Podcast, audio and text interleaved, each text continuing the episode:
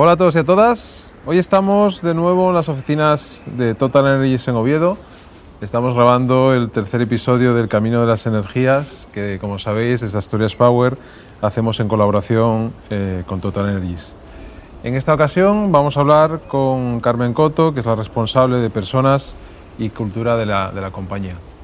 En el contexto actual que estamos viviendo, eh, entendemos que es eh, evidente la importancia de que compañías como Total Energy se asienten en, en Asturias y desde aquí pues estén trabajando por eh, dar oportunidades de trabajo, eh, hacer que personas puedan eh, volver a trabajar en Asturias y retener talento eh, en, en- en nuestra región. Así que sin más, empezamos. ¿Qué tal, Carmen? ¿Cómo estás? Hola, buenos días. Muy bien. Buenos días.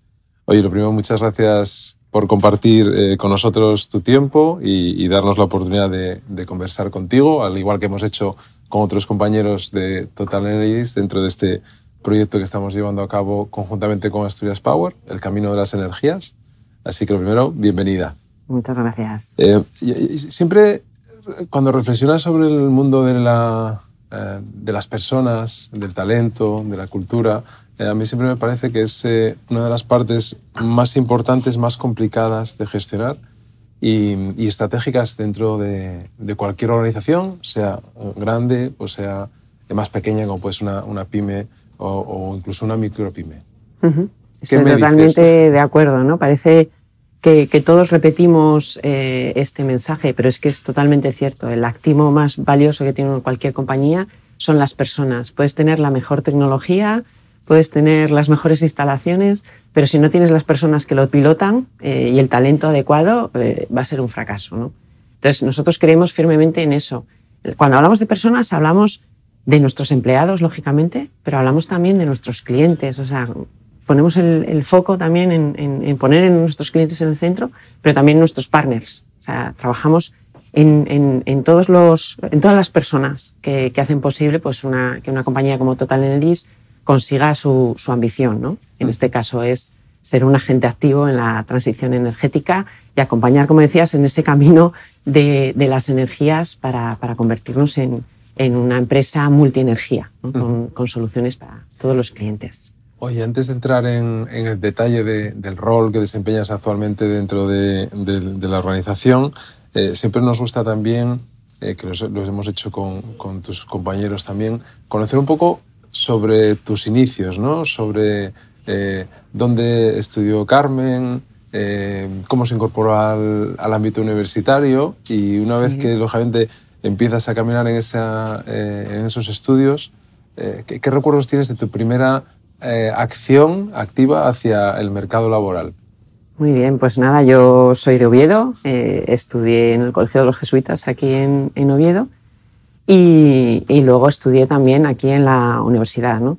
Tuve la suerte de poder estudiar eh, dos años fuera, un año en Estados Unidos, otro año gracias al proyecto Erasmus o el programa Erasmus en, en Italia. Y, y, bueno, pues todo eso te, te, ayuda a ir conociendo cada vez, a bueno, ampliar eh, horizontes ¿no? y, y coner, conocer a distintas personas. Eh, una vez que finalicé la carrera, también comencé a trabajar fuera, en el extranjero, en una consultoría, en este caso en Bruselas, en Bélgica, que aprendí muchísimo también eh, en, en, el mundo de la consultoría.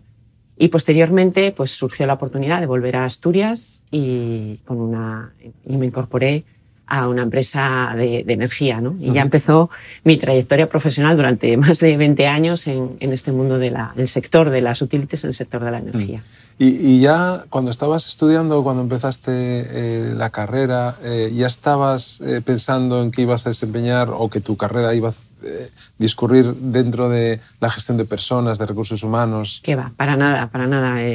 Yo estudié Derecho pero estudié Derecho como podía haber estudiado cualquier otra carrera. La verdad es que... ¿Pero tenías algún antecedente en casa o no? Eh, sí, tenía a mi hermana que había estudiado Derecho, pero mis padres eran químicos y yo de segunda opción eh, iba a hacer química, ¿no? Y si volvieran a hacer, estudiaría arquitectura, o sea que no tiene nada que ver.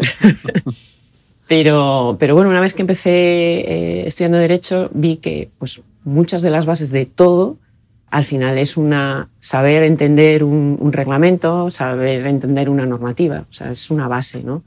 Luego, lo importante, claro, lo importante en esta vida es continuar estudiando y aprendiendo cosas. O sea, no puedes pensar que porque tú has estudiado cuatro, cinco años, seis años, un máster, no sé qué, ya está. No. O sea, esto se trata de un aprendizaje continuo. Entonces, para mí, pues la carrera que inicia, salvo que tengas una vocación muy, muy clara, es un inicio de, formación. Y luego a partir de ahí, pues tienes que estar constantemente, y sobre todo con todos los cambios que hay, constantemente con esa inquietud de seguir aprendiendo. Es un poco la clave. Hombre, sin duda, yo creo que eh, hoy en día la, capacidad que tengan las personas ¿no? de adaptarse y de eh, encontrar eh, motivaciones, encontrar la, sensación de, una formación continuada que te vaya aportando también igual hacia otras líneas que, igual no tenías pensadas, ¿no? son, son fundamentales. Em, en los últimos años, o en los últimos tres años sobre todo, hemos, vivido momentos complicados, como bueno, todos lo sabemos, debido a la, pandemia que, hemos vivido.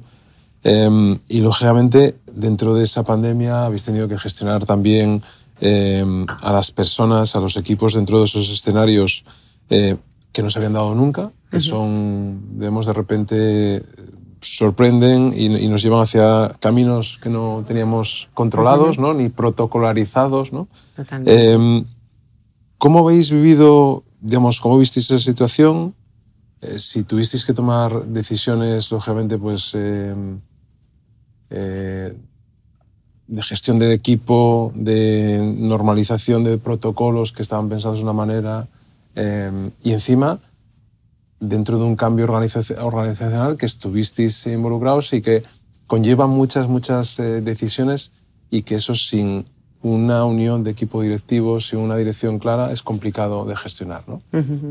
Bueno, como para todo el mundo, ¿no? la pandemia fue un reto en, en, todos los sentidos, porque lo primero es eh, ser capaz de gestionar esa incertidumbre que teníamos todos de qué estaba pasando, qué iba a pasar eh, y demás. ¿no? Y todo esto en un, contexto pues, eh, muy complejo. Como decías, pues a nosotros nos, coincidió con el cambio organizativo, pero a la vez eh, pues la energía es un bien básico ¿no? Y, no podíamos dejar de atender a nuestros clientes y teníamos que garantizar pues, que hubiese suministro en los hospitales, que hubiese suministro en las viviendas. O sea, es un, bien absolutamente primario la energía. ¿no? Entonces, bueno, dentro de esa incertidumbre, eh, y de, bueno, pues de las circunstancias también pues, eh, dramáticas que, que, hubo en ese contexto, pues hemos sido capaces también de aprender de, de ello, ¿no? Y, y, siempre poniendo, como decíamos al principio, ¿no? las personas en el centro, lo primero que se, se, se buscó fue la seguridad del equipo, la seguridad de las personas. Inmediatamente, pues establecieron, pues eso, los protocolos para trabajar desde casa, pero también eh, la seguridad de la gente que estaba en campo, que no podía dejar de atender a esos clientes que, o esos suministros, eh, todos esos protocolos de, seguridad. ¿no? Tengo que decir que fue eh, increíble la reacción de, todas las personas, de, colaboración absoluta. Y, y, como digo, pues nos quedamos con lo bueno. Aprendimos muchas cosas, aprendimos que somos capaces de trabajar en remoto, aprendimos que cuando le das a las personas confianza, eh, son el doblemente responsables y que son capaces de sacar su trabajo adelante y no hace falta que eh, tenga un manager enfrente. O sea, las personas cuanto más confianza tienen, más se autogestionan y más responsables y comprometidos demuestran que son. ¿no? Eh, nos ha permitido que el modelo que tuvimos forzado de teletrabajo podamos ahora convertirlo en un modelo híbrido de presencial y teletrabajo que funciona y que facilita la vida de muchas personas en temas de conciliación, pero también tiene un impacto positivo a nivel de sostenibilidad, porque estamos evitando muchos desplazamientos, ¿no? Sobre todo nosotros no estamos, eh, estamos en distintos puntos de, España y, mis compañeros de Madrid pues a veces tardan más de una hora en poder llegar a trabajar. Entonces, bueno, pues también se ha facilitado mucho la vida, pero también tiene un impacto positivo en, en cuanto a nuestro también nuestro granito de arena en temas de sostenibilidad. ¿no? Y, entiendo que además eh, unas oficinas tan chulas como estas que tenéis ahora, eh, la gente lo entiendo que ha, adoptado esa, digamos, esas eh, facilidades que están dando las compañías para flexibilizar los trabajos, el poder compartir más espacio con la familia, el poder ahorrarte esos desplazamientos que aunque no estemos en Madrid, aquí a veces también son, eh, depende del tráfico y la densidad de la autopista Y problemáticos. Eh, ¿cómo, ¿cómo, lo han recibido los equipos? Pues mira, como nos coincidió también en pandemia con un cambio organizativo, tuvimos que habilitar eh, nuevas oficinas en distintos puntos de España. Entonces aprovechamos ese momento y el reto que, que además lo tengo que contar porque nos lo puso nuestro CEO ¿no? encima de la mesa, nos dijo, Carmen, tú ahora para las nuevas oficinas compites con el confort del hogar. Tienes que eh, conseguir crear unos entornos que la gente tenga ganas de venir a trabajar, ¿no? Y es un poco lo que buscamos. Buscamos sitios que sean muy flexibles, que puedan dar cabida a esos eh, momentos de trabajo en equipo, esa creatividad. Eh, no todo el mundo pues, le gusta trabajar en una mesa tradicional, tenemos distintos espacios de mesas altas, mesas, bajas. Tenemos un espacio bonjour que es mucho más distendido, pero que se están utilizando todos los espacios. ¿Qué es lo que nos sucedió al inicio, ¿no? cuando inauguramos, por ejemplo, esta, esta sede? Que me decía nuestro CEO, decía, no sé si has calculado bien el espacio, porque yo creo que no entramos. Y yo, no tomes, que está viniendo a la oficina todo el mundo. no solo los que, los que les toca venir presencial, sino los que están teletrabajando, muchos de ellos prefieren venir aquí, ¿no? Porque tienen también esos espacios donde les facilita ese, ese trabajo en equipo o incluso ese trabajo de concentración, ¿no? Entonces tenemos un equilibrio, yo creo que ahora estamos todos muy cómodos, un equilibrio perfecto en ese modelo híbrido. Es muy importante estar en contacto social, porque los mejores momentos de creatividad los tenemos en equipo y presencial, ¿no? Y se avanza mucho, pero también es, es muy importante tener esos momentos de reflexión, de concentración, que los puedes tener en tu vivienda o si pues, estás eh, viajando también. Tenemos algunas soluciones de flexibilidad en coworkings, también es bueno interactuar con otros profesionales, lo tenemos habilitados para, para todos nuestros equipos comerciales. Entonces ese modelo yo creo que es el que nos está funcionando y el grado de satisfacción y engagement de los empleados está siendo muy elevado eh, gracias a eso. ¿no? Entonces, de lo poco bueno que tiene la pandemia eh, ha sido pues que sabemos perfectamente que somos capaces de trabajar en otros modelos diferentes. Carmen, se habla mucho de, del talento, de la atracción del talento, de ayudar, de acompañar eh, correctamente a las personas que, que, ya están trabajando en la compañía o que se quieren incorporar para, para distintos puestos o ofertas que podéis tener eh, vinculadas a, vuestra actividad. ¿no? Tenemos la sede en la que estamos, que hemos hablado antes de ella, que es muy, muy chula y está preparada para estas nuevas eh, realidades. Eh, ¿Qué relevancia tiene en cuanto a, la captación de ese talento el contar con espacios híbridos donde la gente se encuentre a gusto? Bueno, pues es, fundamental, ¿no? Porque al final dedicamos tantas horas de nuestra vida a trabajar, que, menos que hacerlo, si es posible, en un entorno lo más amigable y que te ayude. ¿no? Al final es, es una herramienta ¿no? adicional, ¿no? el espacio. Entonces, nosotros en Total Energies tenemos un programa que lo llamamos Better Together, que tiene tres pilares eh, fundamentales.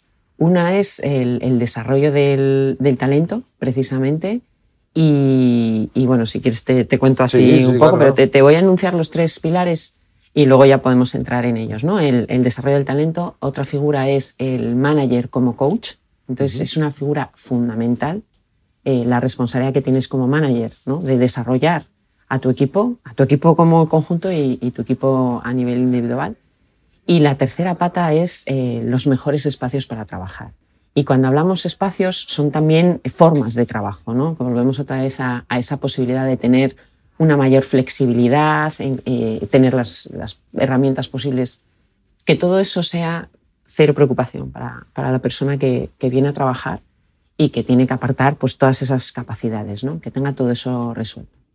Entonces, bueno, pues volviendo otra vez al, pilar que tenemos del talento, pues tenemos unas figuras, o sea, incluso ni siquiera dependen del área de recursos humanos, ¿no? tenemos lo que llamamos los talent developers. O sea, cada 150 personas hay un talent developer. Ese talent developer te acompaña durante toda tu carrera profesional para ayudarte, te hace sesiones de coaching, te, hace, eh, te está informando constantemente de posibles oportunidades que, que pueda haber y está pendiente también de las expectativas que tiene cada persona eh, para acompañarle y para guiarle. Oye, pues mira, si quieres eh, orientarte a, este, a estas funciones o estas responsabilidades, pues puedes trabajar más en esto y en esto y en esto. ¿no? Es una figura muy, muy relevante y, y, todos nosotros lo apreciamos muchísimo porque todos tenemos un, un talento. ¿no? Esa es una de las primeras piezas que tenemos para poder ponerlo en, en, marcha. Al final es como un poco de intramentorización, ¿no? Es decir, que tengas la posibilidad. Yo lo llamo como, son como los agentes de los futbolistas, o sea, es que se, eh, se, preocupan de que, de que tú puedas alcanzar pues, esas metas profesionales que te, que te propones, ¿no? Eh, y entonces, desde el punto de vista tanto de formación, que te ayudan a tener esas formaciones, que son unas formaciones muy, muy interesantes, y puede ser un, un reskilling, ¿eh? puede ser que tú estés en el área financiera y tengas un interés en pasar a una parte más técnica o al revés, ¿no? Eh, y, hacen esas, esas sesiones de, coaching también. Eh, ¿Qué tenemos también? Pues eh, priorizamos sobre todo la movilidad interna. Entonces, suena increíble, ¿no? Pero se potencia que cada tres años puedas tener la oportunidad de, de cambiarte de posición.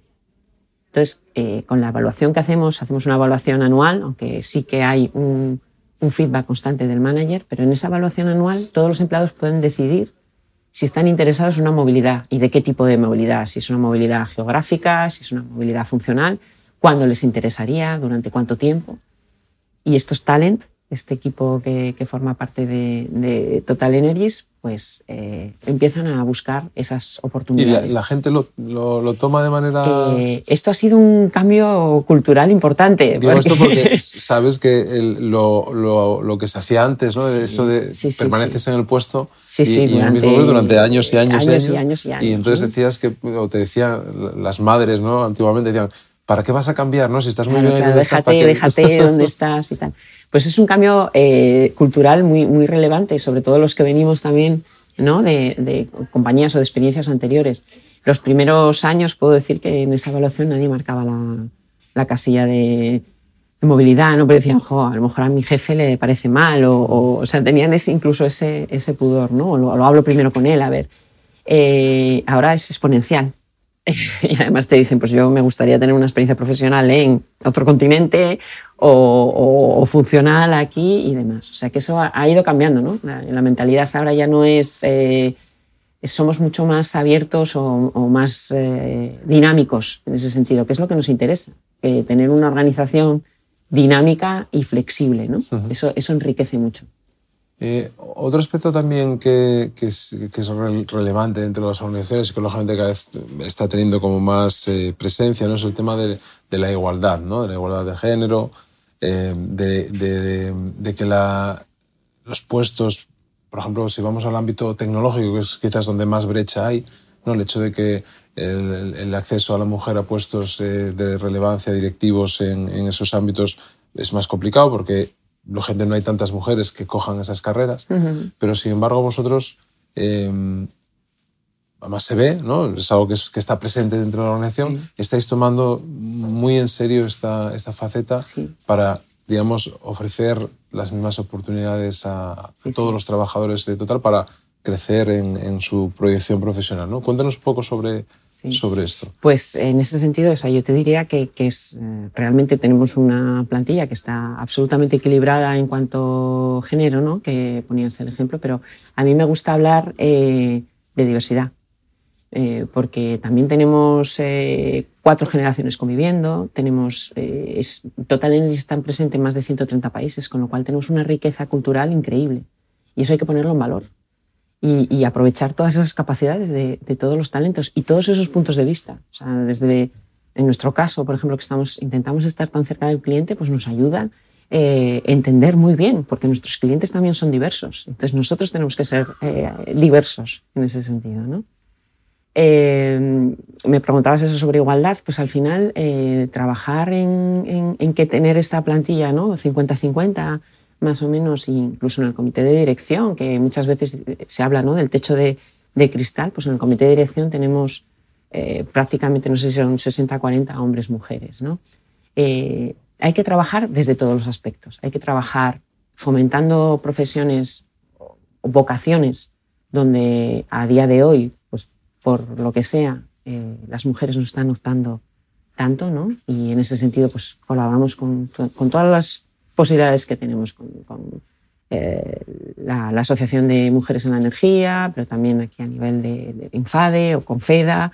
Intentamos colaborar en, en mentoring, en coaching. nuestros compañeros, eh, por ejemplo, ingenieras, pues se van a un instituto y dan una charla. O sea, intentar ver que no hay ningún tipo de, de barrera y que, que, todo el mundo puede estudiar cualquier, cualquier opción y, y que es fantástico. ¿no? Eh, Em, también no solo en el ámbito universitario, sino que también en el, ámbito de la formación profesional. Eh, hay una escasez eh, también de, profesionales y, nosotros en el equipo necesitamos profesionales también que puedan eh, hacer los servicios técnicos, por ejemplo, de nuestro servicio facilita o, trabajar también en nuestras centrales de ciclo combinado. O sea que, que tenemos que ir equilibrando también en todos los sentidos. Entonces, se trabaja desde la base, o sea, de fomentar esas vocaciones en los procesos de selección. Evidentemente, con una política de compensación, un paquete global que es eh, igual absolutamente para, para, todos. Y bueno, pues es ir viendo todas las, los temas. Y luego también eh, trabajar mucho en la concienciación y en evitar los sesgos inconscientes, que no nos damos cuenta, o sea, por eso se llaman inconscientes, ¿no? Entonces, también trabajar mucho con, con los managers y hacemos eh, labores divulgativas, de formación, para concienciar en ese sentido. ¿no? Sobre todo yo creo que hay que adaptarse a las realidades, ¿no? al, al, momento en el que estamos eh, viviendo y, que la gente, las, la sociedad cambia y los humanos vamos cambiando también, no cambiamos tan rápido, pero que sobre todo las organizaciones deben adaptarse también a esas realidades y, facilitar, ser facilitadoras de, esos cambios, yo creo, ¿no? En ese sentido, que yo creo que es lo que, lo que estáis haciendo. Oye, otra cosa también que, que, me gustaría preguntarte sobre eh, la parte de talento más vinculado al ámbito eh, joven, ¿no? Es decir, que, que, mencionabas ahora el tema del FP, de formación profesional, lógicamente, eh, de esos puestos digamos, que, que, que, se necesitan cubrir para dar otro tipo de servicios. Pero en el ámbito de la universidad sois muy activos también en esa relación, lo, comentábamos en el anterior em, podcast con, Luciano, em, que es el director de la cátedra de, datos y de analítica de Total, de Total Energies. Em, ¿Cuán importante es para vosotros fomentar estas relaciones para que los más jóvenes eh, os conozcan? Porque al final también tenéis que captar, ¿no? Hay que ir a, a donde está ese talento para atraerlo intentamos ser facilitadores de esa primera experiencia profesional, ¿no? el, poder aplicar los conocimientos técnicos que, que, se adquieren en una carrera y aplicarlos en la realidad, porque muchas veces eh, difieren, ¿no? Eh, y, la realidad de las empresas es, es, es eso, adaptarse, como, como decías, y, ser flexible. Entonces, tenemos muchos convenios firmados, pero tenemos, por supuestísimo, un convenio principal también con la Universidad de Oviedo. Y todos los años, ahora, en este momento, tenemos 50 becarios eh, trabajando en distintas eh, sedes de, en España. Y, y es verdad eh, que muchos de nosotros que, que, estamos ahora hemos comenzado con, con esa primera oportunidad. ¿no? Em, el tutor tiene que dedicarle tiempo a, a, los becarios para que puedan tener esas experiencias, esos planes formativos y a la vez también ellos pues, pues nos ayudan, ¿no? Es un win-win. Entonces, eh, apoyamos a través del programa de becas, pero también, como decías, nosotros eh, nos dedicamos a, a, dar soluciones energéticas a nuestros clientes, pero generamos una cantidad increíble de, de, datos, ¿no? Pues con la factura, con las lecturas y demás. Entonces, somos conscientes de que somos una empresa de datos y, el poder explotar toda esa información y poder adaptarnos eh, o anticiparnos a esas necesidades de, nuestros clientes es fundamental. Y por eso apoyamos la, cátedra, eh, gracias a Luciano también que está como director, intentamos impulsar y divulgar la importancia y la relevancia de, la analítica de datos y, mm. la inteligencia artificial. Que son cosas que se trasladan a, a, esas personas que cuando hablas con ellas, ¿no? la ilusión a veces que te trasladan por la oportunidad que están teniendo y después porque se enfrentan también a, a proyectos reales, ¿no? Es decir, no es ponte a hacer fotocopias, ¿no? Claro, claro, claro. Sino es decir, no, no, aporta tu conocimiento y ayúdanos a mejorar, ¿no? Y, pones tu granito de arena para que después venga otro compañero y pueda relevarte en ese trabajo que, que están, que están haciendo. Por ejemplo, en, el, en, el, caso de la cátedra, eh, que bueno, eh, hemos contado con el testimonio de, de, un par de personas que han estado trabajando con nosotros, el planteamiento que hacemos es, les ponemos un reto real que tenemos en la compañía. Oye, mira, pues en este ámbito, en gestión de la energía, tenemos este reto. Y les ponemos ese reto a ellos. Y, y, es muy bonito porque es un trabajo absolutamente colaborativo. O sea, empiezan unos becarios, pero luego se tienen que ir pasando el testigo y es un equipo constante, cambian las personas, pero es un equipo que se permanece, eh, permanece junto intentando solventar o resolver ese, ese reto que les indicamos, ¿no? Con distintas eh, gestión de la energía, mantenimiento predictivo, o sea, hay muchísimos retos, en marketing, en escucha de redes sociales, o sea, hay distintos ámbitos y en función de los perfiles ellos escogen a qué reto se quieren sumar y qué soluciones. Y entonces nos dan una lluvia de ideas increíble, ¿no? Porque es como ideas frescas que nosotros que llevamos tanto tiempo, hay veces que, que no sales de lo que conoces y necesitamos ese aire, ese aire nuevo. Desde, eh, desde el área que diriges, eh, que ya nos ha quedado bastante claro eh, cuál es, las personas, el talento, la cultura, eso que decimos siempre que es muy complicado de, gestionar. ¿Cómo crees que tu área aporta valor a, la compañía? Y después también otra cosa que, creo que es relevante, em, ¿crees que, es, hablar de negocio y estar pegado a él, que la gente conozca em, los vaivenes que tiene este sector, eh, es importante para vosotros? Claro, es fundamental. nosotros somos un facilitador, o sea, es, lo llamamos así, ¿no? Dentro del área. Tenemos que conseguir que con nuestros medios, que pueden ser desde, llevamos toda la parte de servicios generales, que hablábamos de los espacios y demás, pues con los medios de servicios generales, con los medios de la comunicación interna, que es fundamental, ¿no? que haya esa transparencia y que todo llegue a, todo el mundo, pues con esos medios aseguremos que eh, el negocio eh, sea capaz eh, de alcanzar los objetivos. Entonces, ¿qué es lo que nos... bueno, el equipo a día de hoy todos los que constituimos el equipo venimos de, negocio directamente, o de ventas, o de atención. Yo comencé en atención al cliente, pero así todo, todo el equipo. ¿no? Entonces eso nos, nos, ayuda a entender cuáles son sus necesidades y, a facilitar que realmente eh, les pongamos todos los medios eh, disponibles para que se alcancen esos objetivos y que lleguemos a alcanzar pues, esa estrategia que tenemos, ¿no? esas líneas estratégicas que nos hemos marcado. Claro, daría para otro podcast, que igual lo tenemos, eh, que es el de, el de, la parte de comunicación interna. ¿no? Eh, bueno, yo soy un... Vamos, para mí es, es eh, la herramienta básica.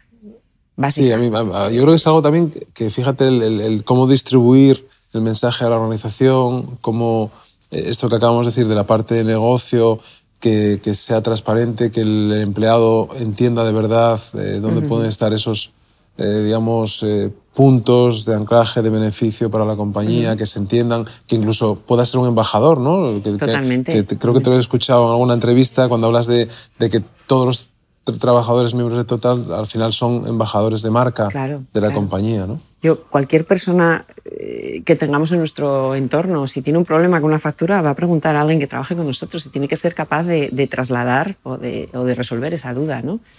Eh, yo tenía una amiga, o sigo teniendo una amiga que, es especialista en, temas de comunicación y siempre dice, no comunicar es comunicar muy alto, ¿no? Y yo eso lo llevo, vamos, en el ADN. Y, gracias también al equipo de comunicación externa, pues utilizamos las herramientas que podemos tener para que esa información fluya. Oye, otra cosa también eh, que, trabajáis y estáis eh, empujando muy activamente, que son todas las parte, toda la parte que tiene que ver con con iniciativas de, vida saludable, de alimentación, de deporte, toda la parte también de ámbito de sostenibilidad eh, que empujáis. Em, entiendo que la responsabilidad social corporativa está también dentro de, vuestro ADN, del core que queréis proyectar como, como organización, ¿no? Claro, o sea, dentro de, nuestra actividad pues tenemos una responsabilidad también con, con, las comunidades en las que interactuamos, ¿no? Y, eso lo llevamos... a a todos los efectos. Tenemos un, programa eh, de voluntariado, por ejemplo, que tiene tres ejes. Uno es el, bosque y el clima, lo llamamos así.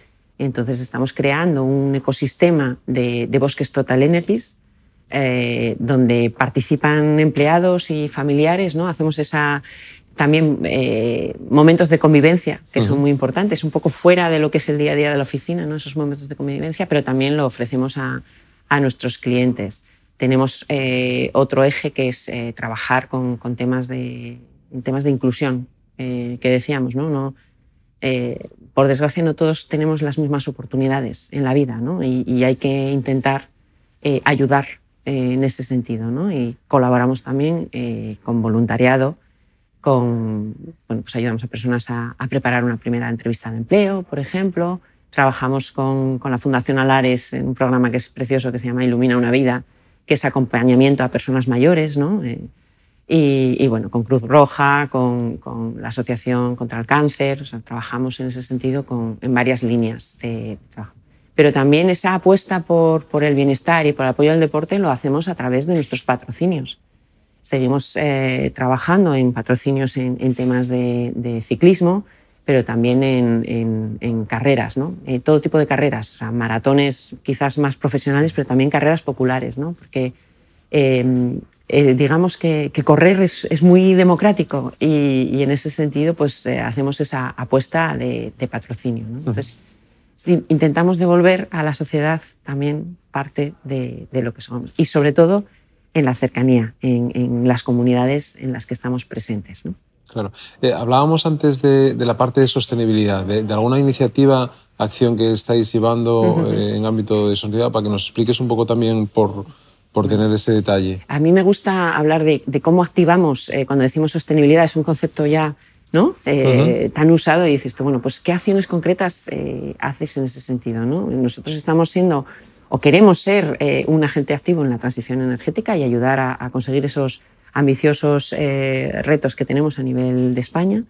Y, y un ejemplo, pues por ejemplo, en, cuanto a nuestra propia movilidad eh, interna, estamos haciendo una renovación de toda nuestra flota eh, para ser 100% vehículos eléctricos, eso significa que, que pues nuestros eh, vehículos de Facilita, por ejemplo, son 100% eléctricos, dotamos de nuestras oficinas de puntos de recarga y, y, damos soluciones a nuestros clientes de autoconsumo, eh, también de, de recarga y, y, demás. ¿no? Entonces, son, son, siempre intentamos activar, de alguna manera, poner ejemplos prácticos de, de, de esos valores que, que, tenemos y que. Oye, por, por ir eh, cerrando, yo creo que esta es la, la pregunta más, eh, más fácil de todas. eh, que seguramente es con la que te acuestas todos los días y con la que te levantas todos los días, ¿no? Es decir, eh, ¿qué, retos, ¿qué retos tenéis o qué retos tienes también de, dentro de, de, lo personal, profesional, uno, pero después como, como organización? Eh, ¿Cuál es el mayor reto al que te enfrentas en los próximos eh, meses o un par de años? Uh -huh. Dejémoslo ahí. Bueno, yo creo que el, el, el reto va vinculado a, a, esa cultura organizativa que, que queremos ¿no? y, y, que impulsamos eh, con las palancas que, que, tenemos. ¿no? Pues crear esa organización dinámica y flexible que pueda adaptarse a los cambios, seguir poniendo a nuestros clientes y a nuestras personas en el centro, ¿no? Esa, defender todos esos valores, el respeto al otro, la, tener una diversidad que nos ayude a entender eh, también eh, los cambios y las necesidades de, de, nuestros clientes, pero sobre todo, como te decía, nosotros somos facilitadores. Entonces, nuestra función es, oye, ¿cuál es la estrategia de negocio? ¿Cuáles son las necesidades de nuestro equipo, de nuestros compañeros? Y desde el área de People, desde People, Cultura, Servicios Generales, Comunicación Interna, ¿qué podemos hacer para que esos objetivos se alcancen? ¿Cómo puedo eh, dar respuesta a esas necesidades? ¿no? sin hacer ruido, pero que seamos realmente esos facilitadores para alcanzar esos retos y esos objetivos que nos hemos marcado. Muy bien, Carmen. Oye, pues muchísimas gracias por tu tiempo y por recibirnos otra vez en, las oficinas de Total Energies aquí en Oviedo. Eh, muchísimas gracias. Encantados. Gracias a vosotros.